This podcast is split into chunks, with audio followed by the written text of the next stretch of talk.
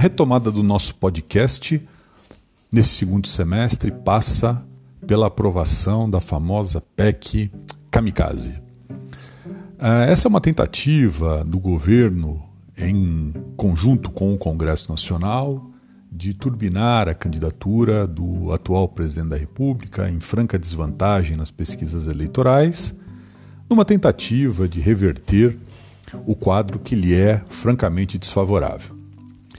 E percebeu-se, por conta de uma articulação com o Congresso Nacional, principalmente com aquela ala chamada de Centrão, apenas para posicionar as pessoas que não sabem o que significa Centrão, Centrão é um grupo que se formou logo após a Constituição de 1988, que supostamente compunha um grupo de parlamentares que não ficava nem à direita e nem à esquerda, ficava exatamente no centro. Por isso que acabou sendo chamado de Centrão. Com o passar do tempo, acabou se constituindo como um grupo altamente fisiológico. O que é um grupo altamente fisiológico? Um grupo cuja ideologia é a ideologia da manutenção do poder e principalmente do poder econômico. O governo Bolsonaro, desde o final do ano de 2020, está entregue a este grupo do Congresso Nacional.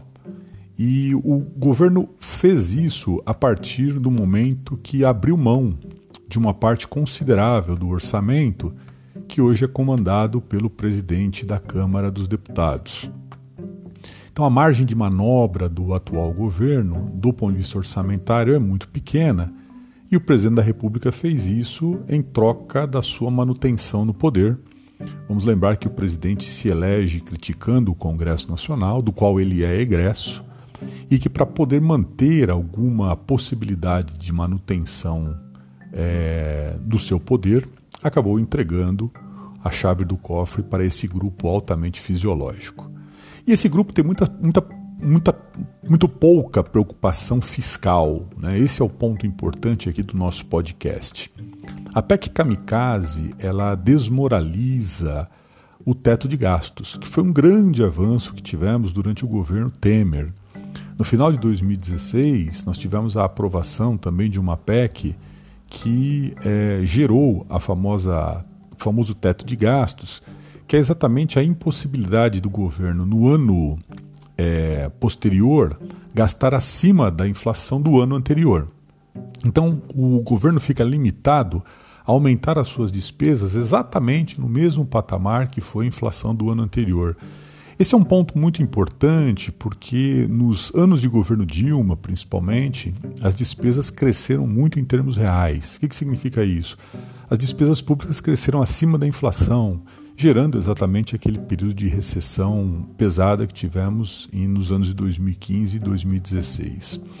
E a presidente Dilma sofreu um processo de impeachment exatamente por conta das pedaladas fiscais. E exatamente por conta das pedaladas fiscais que feriam a Constituição, isso acabou gerando a troca de presidentes, e aí o presidente Temer aprovou a PEC de teto de gastos.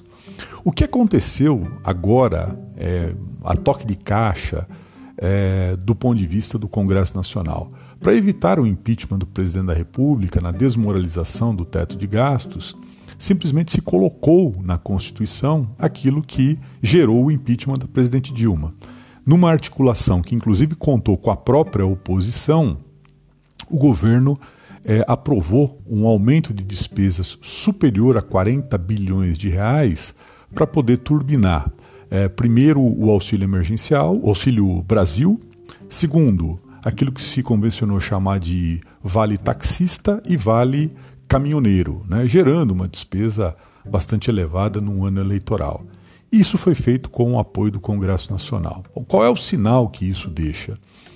Uh, o, todos devem estar é, acompanhando né, que a bolsa continua andando de lado e o dólar continua persistentemente alto.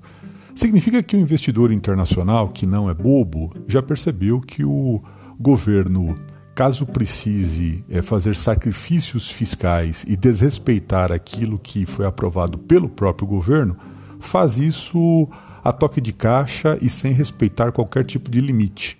Isso gera um tipo de é, insegurança para o investidor, materializada exatamente no dólar alto e na bolsa andando de lado. Então, o que aconteceu no Brasil nesse mês de julho foi muito grave e cria exatamente uma jurisprudência para que outros presidentes da República façam o mesmo em ano eleitoral. Ou seja, vale tudo do ponto de vista fiscal para que eu consiga atender aos meus próprios interesses de reeleição. Um, foi um episódio muito triste e muito preocupante o que aconteceu do ponto de vista político e principalmente do ponto de vista das contas públicas nesse meio de ano.